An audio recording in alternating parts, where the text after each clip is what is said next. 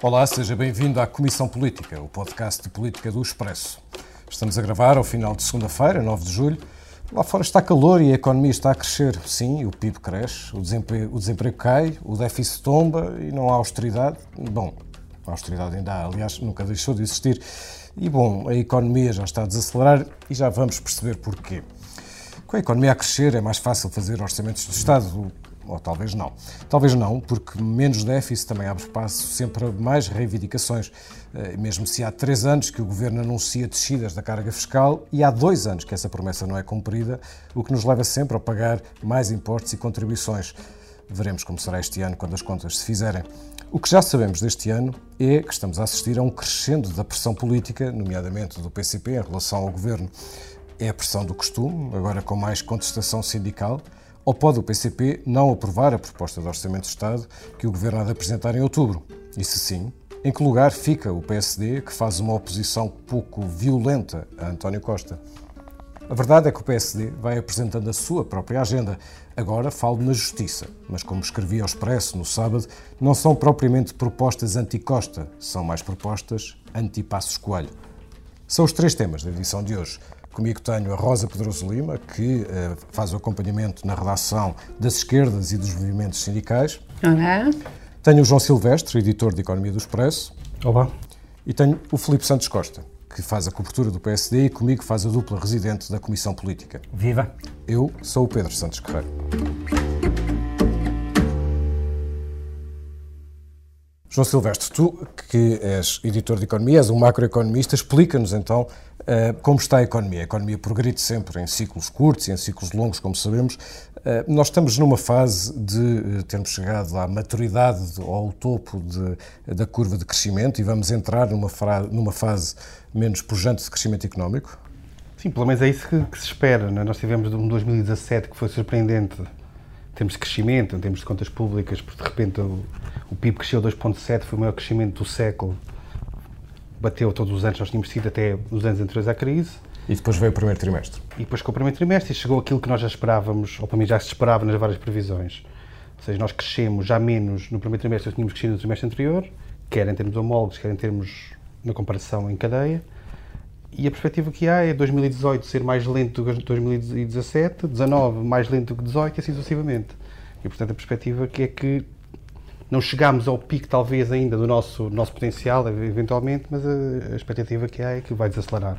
O governo é ligeiramente mais otimista do que, do que o FMI ou que a Comissão Europeia, mas a tendência é para desacelerar daqui para a frente, a menos que haja uma inversão qualquer que é importante, não, se, não se vislumbra. É importante nós percebermos essa evolução até para depois chegarmos ao, ao, enquadramento político e ao enquadramento das, das pressões políticas que neste momento estão a ser feitas sobre o, o orçamento. Quando se olha para o primeiro trimestre, Uh, aquilo que se percebe é, no que diz respeito, por exemplo, a investimento ou mesmo em relação ao turismo, alguns dados que já, enfim, que são dados avançados, mas ainda não são dados tão detalhados como aqueles que depois temos acesso uh, mais tarde, já se percebe que algumas tendências e uma delas, por exemplo, é no investimento, onde até vínhamos subindo mais do que, do que esperado. E não foi assim no primeiro trimestre.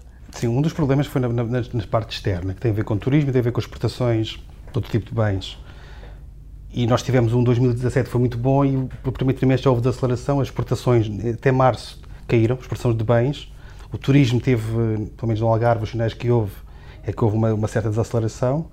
Abril já foi ligeiramente melhor, que também teve um bocadinho com, com os meses de calendário, se, se, há mais dias úteis ou menos dias úteis, e com a Páscoa. Agora está a melhorar ligeiramente, agora o que há, como tu dizias, era o problema do, do investimento. É que nós temos crescido desde, o, desde que começámos a crescer pós-crise, portanto desde 14, 15, 16, 17, muito à conta de, de, criação de emprego. Ou seja, mais pessoas a trabalhar, ainda que muitas delas com produtividade relativamente baixa, mas são mais pessoas a trabalhar, logo há mais produção. Então, um efeito automático, não é? Do facto de haver mais pessoas a trabalhar e o, nosso, e o emprego em Portugal tem crescido e o desemprego uh, tem caído, faz automaticamente com que, com que haja mais, mais produção, se quiser. Portanto, a economia cresce.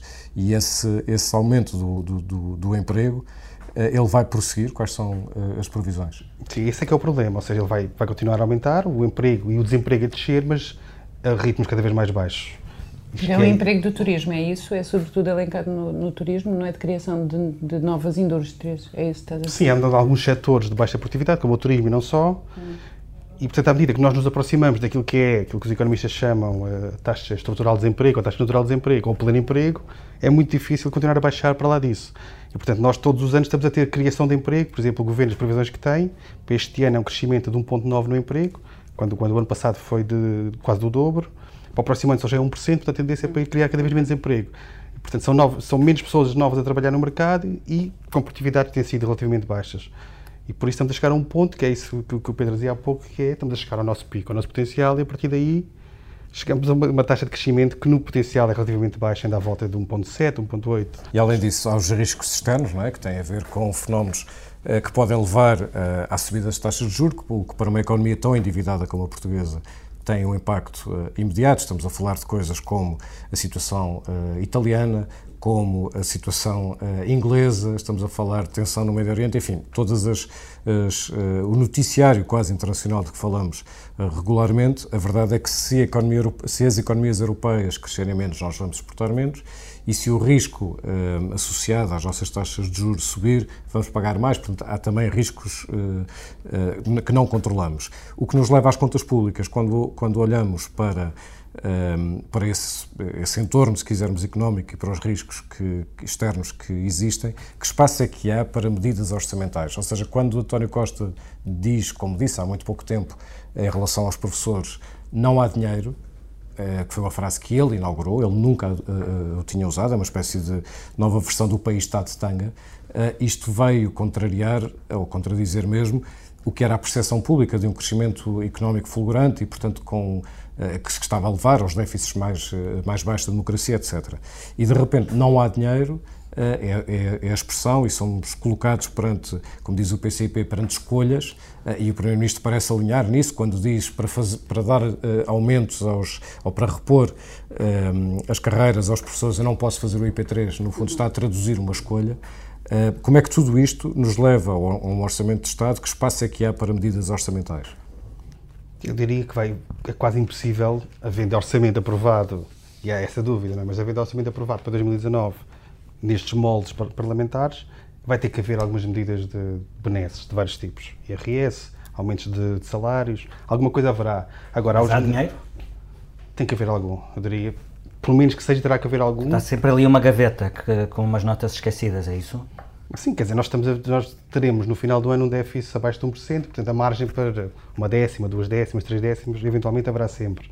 Agora, aquilo que o problema está, está nestes riscos, ou seja, nós estamos a chegar ao, ao, ao pico, à nossa velocidade máxima de crescimento, quando estamos neste momento a recuperar o PIB que tínhamos em 2008, só este ano, passado quase uma década, ou uma década, estamos a voltar ao PIB, ao PIB que tínhamos, com os, os juros que estão no mais baixo que alguma vez foram, que vão, que vão começar a subir inevitavelmente, e, portanto, daí eu presumo que venha daí as cautelas do Primeiro-Ministro dizer isso é que é preciso haver escolhas. Isso é, é aquilo que popularmente ficou conhecido como vem aí o diabo, não é? Eh, quando, uhum. quando Passos Coelho uh, dizia isto vai dar a volta e não vai ser possível continuar, uh, e, fico, e, isso ficou encapsulado nessa frase que ele terá dito numa reunião do grupo parlamentar, vem aí o diabo, é isto, é atingir o pico, é haver uma, uma conjuntura externa que muda, é haver incerteza que uh, faz, faz retrair investidores, é isto tudo, não é? É isso?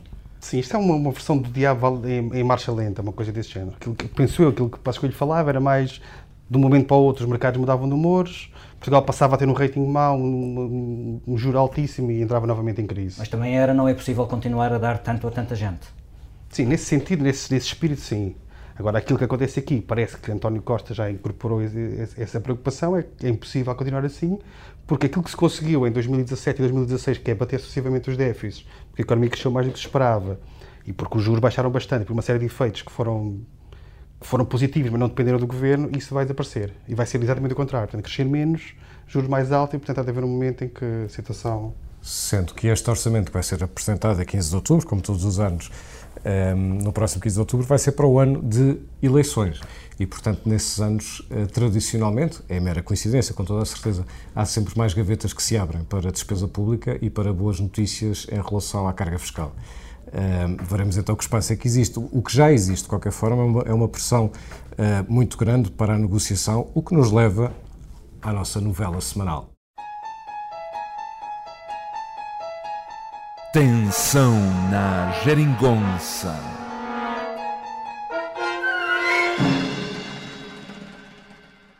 Bom, para, para o episódio de hoje da nossa novela Tensão na Geringonça, temos dois personagens, Jerónimo de Souza e Catarina Martins. Se alguns pensam que, fazendo chantagem, pressões, para que o PCP feche os olhos e assine qualquer coisa, pois para nós o problema é sempre o mesmo. O problema não está em assinar ou não assinar. O problema está em assinar saber aquilo que se assina descongelamento das carreiras de todos os funcionários da função pública, incluindo as questões do tempo de serviço dos professores e de outros. Está na lei. É para cumprir antes do Orçamento de Estado para 2019. Ou o compromisso que nós fizemos para combater a precariedade. Bem, cabe ao Governo agora retirar as propostas que foram postas à última da hora por acordo com os patrões e que são ao contrário do que estava acordado para combater a precariedade. É preciso que estas coisas sejam decididas antes do Orçamento de Estado para 2019. Ouviu aqui algum ultimato? Não há nenhum ultimato. Rosa Pedroso Lima, estamos no início do verão e todos os anos, por esta altura, nós ouvimos um aumento da pressão dos parceiros do governo por medidas com impacto orçamental. Este ano há pelo menos uma diferença, que há muito mais pressão de rua do que nos anos anteriores. Estamos a apenas assistir a mais do mesmo e, portanto, a um posicionamento negocial e político do PCP eh, e do Bloco de Esquerda, mas sobretudo do PCP, ou este ano as coisas podem ser diferentes e, de facto, haver um endurecimento que nos leve, no limite, a uma não aprovação do orçamento? Eu acho que sim. Um, bom, nesta novela, acho que estamos naquela fase em que o casamento está mal. Os sinais de divergência são evidentes e são públicos, já os amigos uh, e os vizinhos se aperceberam mas é aquela altura em que se começam a fazer as contas e se percebe que o passo seguinte pode, pode ser ainda mais complicado, porque um divórcio é caro. E como disse o Primeiro-Ministro e explicou o João ainda agora, o orçamento deste, deste, deste enredo um, é difícil, não há dinheiro. E nesta base do não há dinheiro, um, não, a semana passada vocês na, na, Comissão Política falaram em batatas podres. Esta é uma batata quente com, uh, que é para mantermos a metáfora da agricultura ou da lavoura, mas um, com quem ninguém quer ficar responsável. Ninguém quer ficar com esta batata quente na mão, isto é, rebentar com o orçamento ou rebentar com, com este governo. E esta tensão, apesar de toda a gente fazer votos de ai não, este casamento uh, é um casamento relevante, são muito amigos, Costa falou que está no, a geringonça está no coração dos portugueses. O Pedro Marques esta semana dizia ao Expresso que é todos os anos assim, isto é assim uns arrufos é? e tal. Relativizam. A verdade é que o tom a que chegou o Comitê Central do PCP, desde logo, falando pela primeira vez claramente num cenário de eleições antecipadas. Um, a maneira como Catarina Martins põe as cartas na, na mesa, uh, o ultimato que ela diz que não faz, mas fez, uh, tornam esta discussão orçamental, eu arriscaria dizer, a mais tremida de todas. E todos os anos, de facto, se antecipavam cenários catastrofistas mas desta vez não há dinheiro mesmo, já avisou o primeiro, mas hum, Catarina Martins e Jerónimo de Sousa dizem, reparem, o que nós estamos a reivindicar não são novas coisas, sobre isso falaremos na discussão do próximo orçamento. O descongelamento de carreiras já está já está, é um compromisso do orçamento deste ano.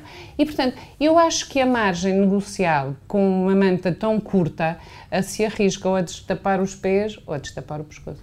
Se nós concretizarmos, nós vemos que só nas últimas semanas uh, tivemos uh, não só um, acordo para, para uh, o Código de Trabalho que hostilizou completamente as uhum. posições do PCP e Sim, do Bloco, como depois temos frentes ou sindicais ou de reivindicação ou nos serviços públicos que são as dos professores, são os problemas na saúde eh, que, vai, eh, que entrou em muito mais exaustão, de, chamemos-lhe de recursos, eh, para, pela abrangência com as 35 horas.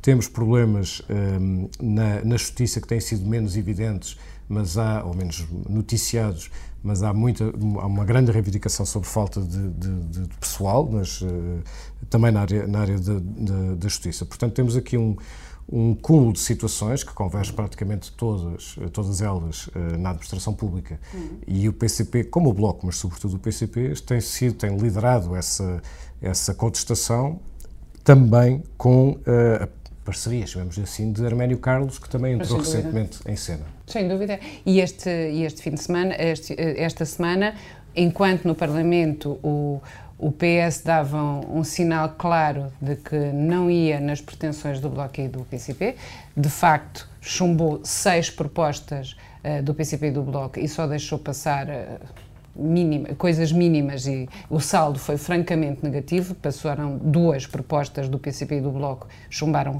eh, seis, com alianças com a direita. Que Arménio Carlos dizia estava cá fora no Parlamento a prometer um verão e um outono escaldantes ou quentes de luta. O nível de greves e de reivindicações nestes últimos três meses foram muito violentos. E, e, e agora tu não tens uma greve a não ser às horas extraordinárias no setor da saúde, mas uh, vai complicar muito a vida da, dos hospitais, está a complicar. O sinal de alarme dado pela, pelo Presidente do Conselho de Administração do Hospital de São José, se não é, é se não engano, de, um, eh, é um sinal. O, o, a administração do Hospital de São João cancelar 74 camas na primeira semana de cumprimento de uma reivindicação que lá está foi conseguida pela, pela esquerda para o orçamento de 2018, um, é um sinal muito preocupante. E a saúde é daquelas áreas, como a educação, em que uh, são de uma sensibilidade social automática. Há um problema no hospital, uh, há um problema de falta de assistência e, e, não direi que tem o efeito pedrógão, mas uh, não, não calha bem na, na no, no currículo 2 Rosa, mas mais do que isso, há, há, há, uma conjugação, há aqui um, um cocktail que diz muito à esquerda, porque para se olhares para as áreas essenciais daquilo que deve ser uma política de esquerda, uh, Estado Social, Saúde e Educação, está no estado em questão, uh, Administração Pública, uh, espinha dorsal do Estado Social, os conflitos que existem. E até se formos para uma área que tem, sobretudo, um valor simbólico para aquilo que entendemos como políticas de esquerda, como a cultura. Deixou de se falar, entretanto, mas sabemos que a cultura continua suborçamentada. Houve aqui há dois, três meses uma revolta dos operadores da cultura por causa da, da lei do, do apoio às artes. Ou seja, quando nos aproximamos das eleições, os três partidos que formam esta maioria de esquerda têm as áreas essenciais daquilo que deve ser uma política de esquerda em, numa situação cuja fotografia não é exatamente agradável de apresentar ao eleitorado. Um, Sim, pode que, ser que o governo de esquerda é este que falha O governo de esquerda é este que, que tem uh, os hospitais a encerrar aulas, a retirar camas, a, a, a, a demissão da sexta-feira passada e, sobretudo, o, o, a retórica que acompanhou essa demissão do, do, do, dos diretores de serviço de Lisboa, uh, falando de uma situação de emergência, da necessidade de um, de um programa, de um, de, um plano, de um plano de calamidade. Uhum. Uh, to, tudo isto uh, assinala um, uma deterioração do serviço público que dificilmente pode orgulhar partidos de esquerda uh, quando se aproximam de ir a votos. E bem podem dizer, ah, mas revertemos as 35 horas para os funcionários públicos. Eu tenho dúvidas que os funcionários públicos dos hospitais que ganham individualmente, objetivamente, com essa decisão, fiquem satisfeitíssimos ao perceber que as suas condições de trabalho se tornam muito mais difíceis pelo facto dessa, dessa, dessa promessa ter sido cumprida. Sim. É aquela questão da manta que, que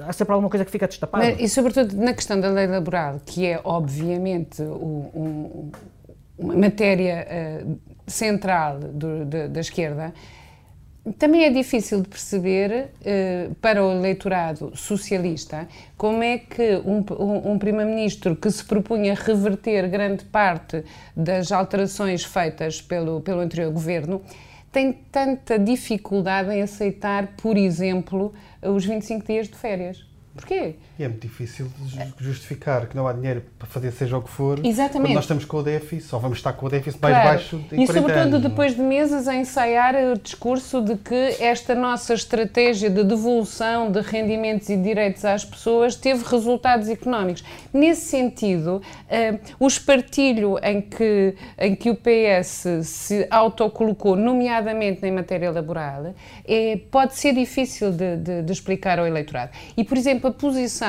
dos administradores hospitalares são pessoas insuspeitas de se pertencerem ao, ao, aos quadros do PCP, não é? E que sejam joguetes da estratégia da CGTP. Portanto, isto já passou um bocado a margem.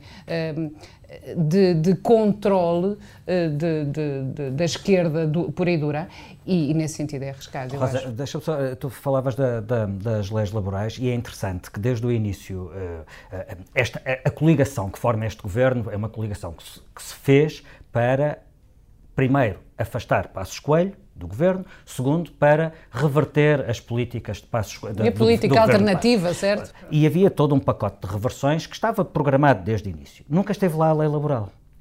O PCP e o Bloco exigiam essa reversão, o PS nunca aceitou, e aliás creio que não está em nenhum dos acordos não, não está, não assinados, porque o PS não aceitou isso.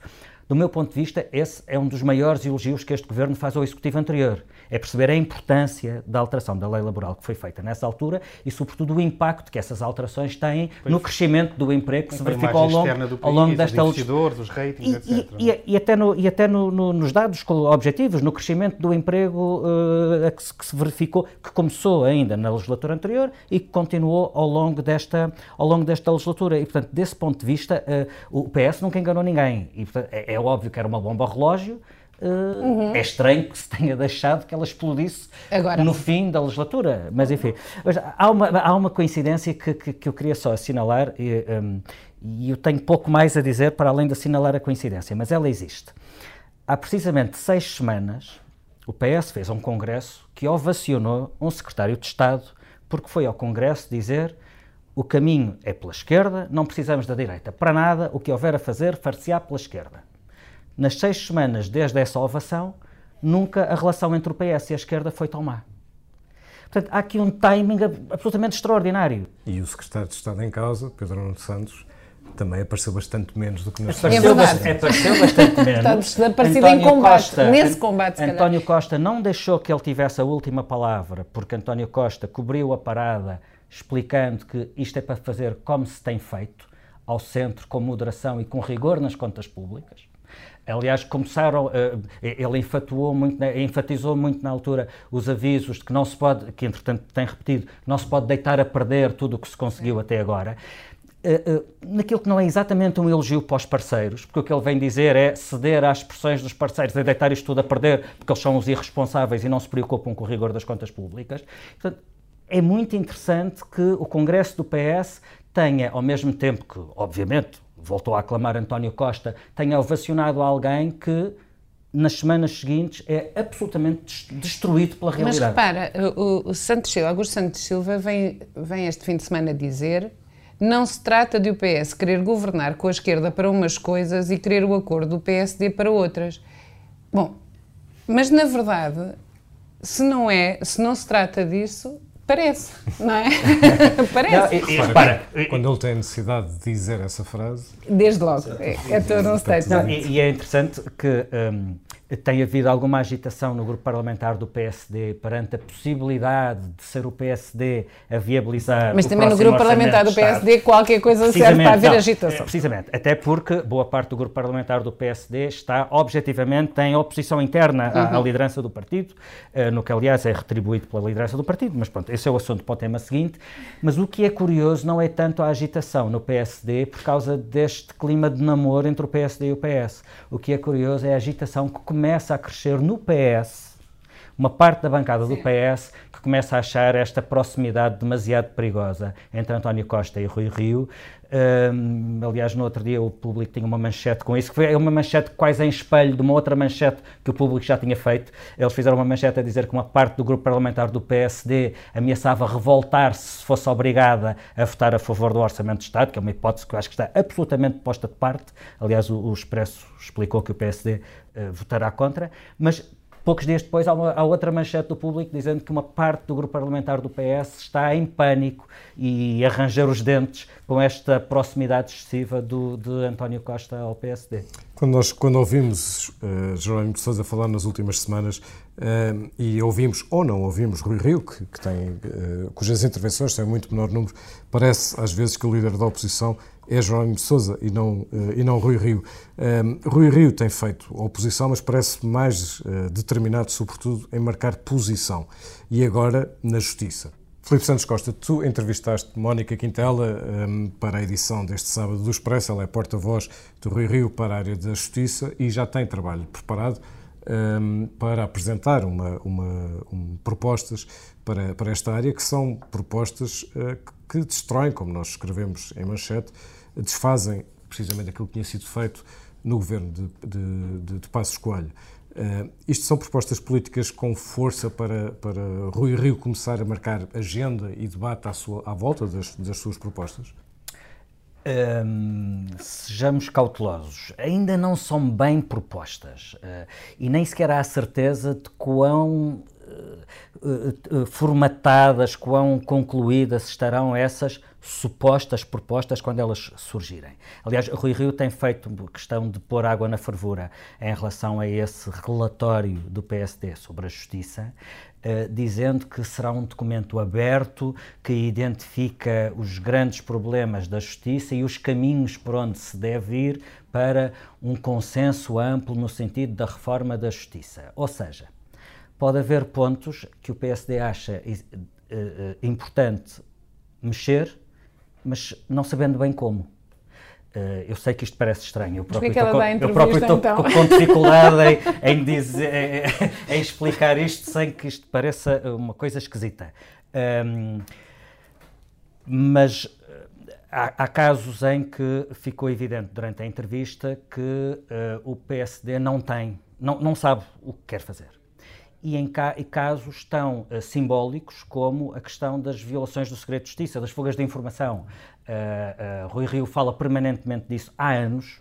Há anos que uma das grandes críticas de Rui Rio ao funcionamento da justiça é a questão dos julgamentos na praça pública, é a questão é dos, contra, dos megaprocessos que permitem uh, fugas cirúrgicas de informação para uh, queimar os suspeitos antes do julgamento. Falou-se disso na entrevista e depois a porta-voz do PSD eh, questionada sobre, ok, todos sabemos que isso é um problema, como é que se resolve? E ela acaba por responder, não temos uma proposta para isso. Não, não temos uma solução, nem sequer uma proposta. E isso é sintomático de, uh, daquilo que pode aí vir, uh, eh, um, que é qualquer coisa um pouco vaga, identificando uh, uh, os estrangulamentos do sistema, mas não necessariamente apresentando propostas mas áreas em que eh, a Mónica Quintela foi um bocadinho mais concreta, percebe-se que há a intenção de desfazer uma parte daquilo que foi feito pelo anterior uh, governo do PSD.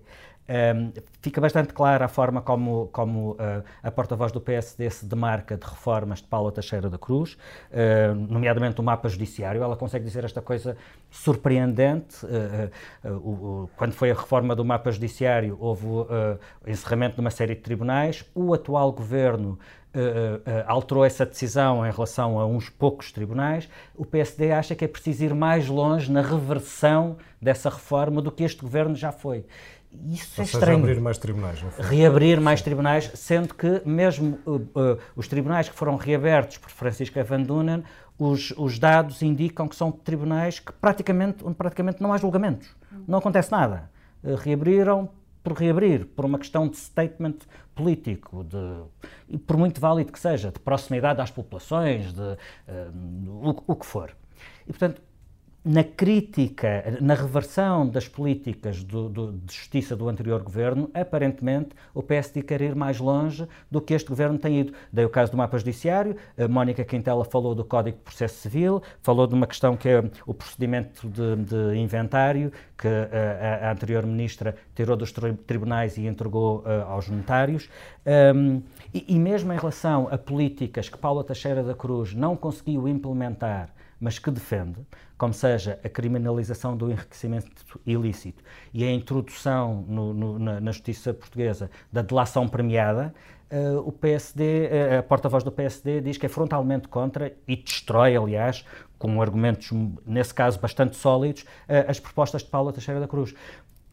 Portanto, fica a sensação de que, mais do que fazer oposição ao atual governo, o PSD quer fazer, como tu dizias, quer tomar posição por contraponto uh, uh, ao PSD de Passos Coelho. E isso é bastante, isso é bastante surpreendente. Isso é tão surpreendente como é o tom vago das propostas que o PSD está a, a, a sugerir numa área que é tão central na afirmação pública de Rui Rio, enquanto, uh, enquanto lembramos, lembramos a proximidade entre Mónica Quintela e, e Lina Fraga, não é?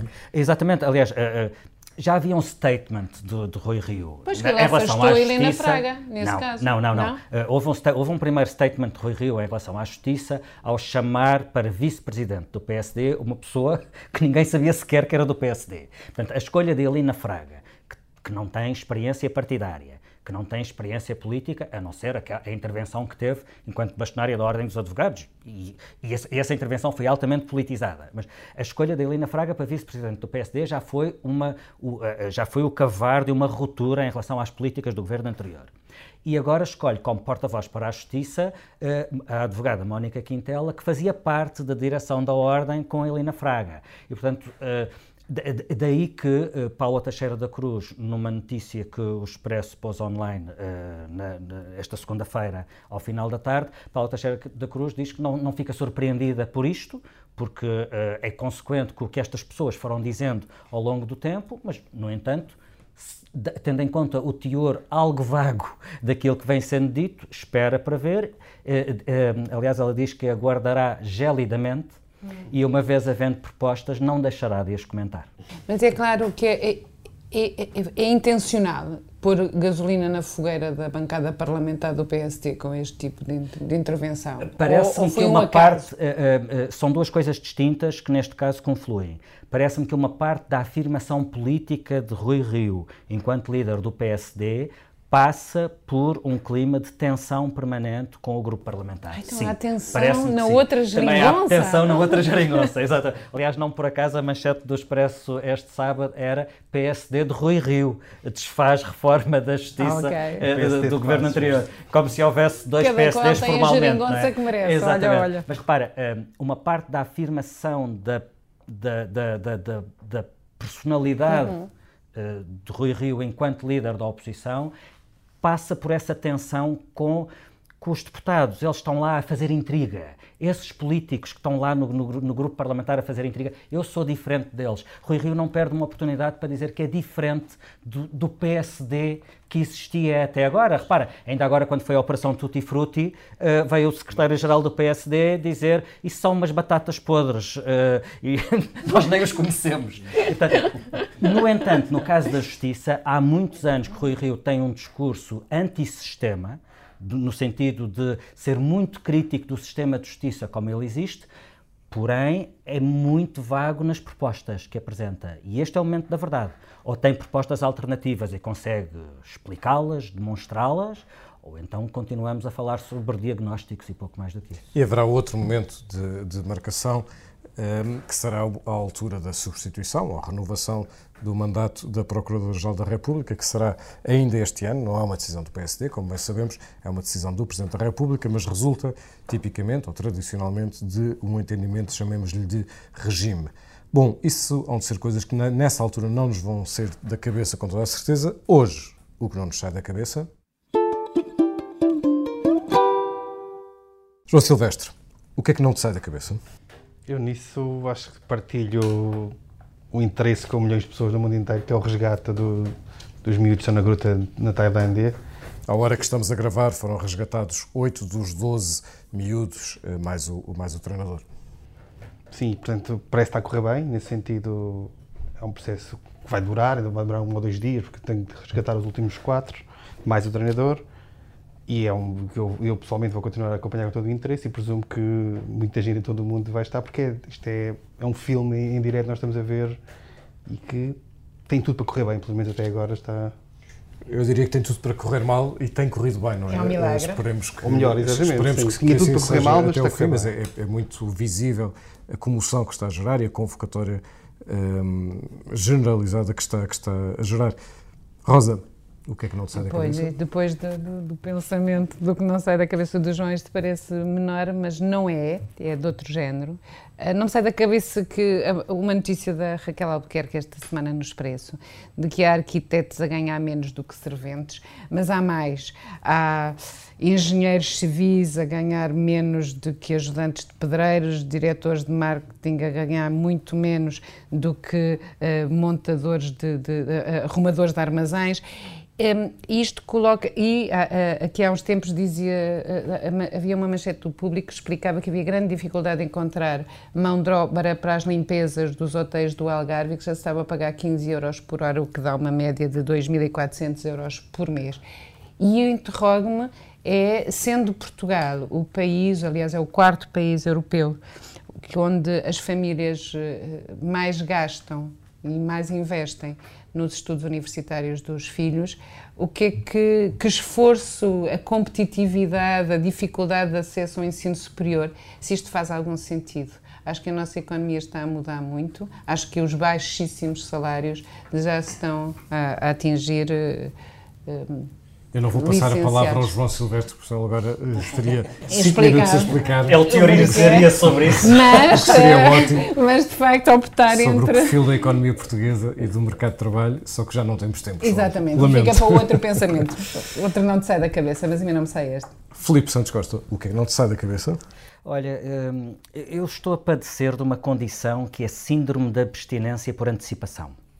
E eu explico, é que o Mundial está quase a acabar.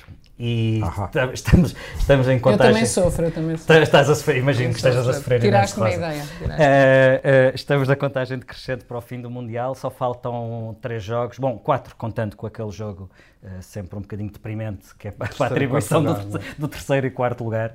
E, e, eu já estou... Para mim o Mundial é ótimo na fase de grupos, que é quando há três jogos por dia e podemos escolher se queremos ver esta vedeta, aquela vedeta ou outra vedeta e, e já, só há, já só há quatro jogos. Eu, eu, estou naquela fase em que, para evitar que isto acabe depressa, já torço para que todos os jogos vão a prolongamento e até a penaltis, várias rondas. Uh, e até tive sorte no, nos quartos de final.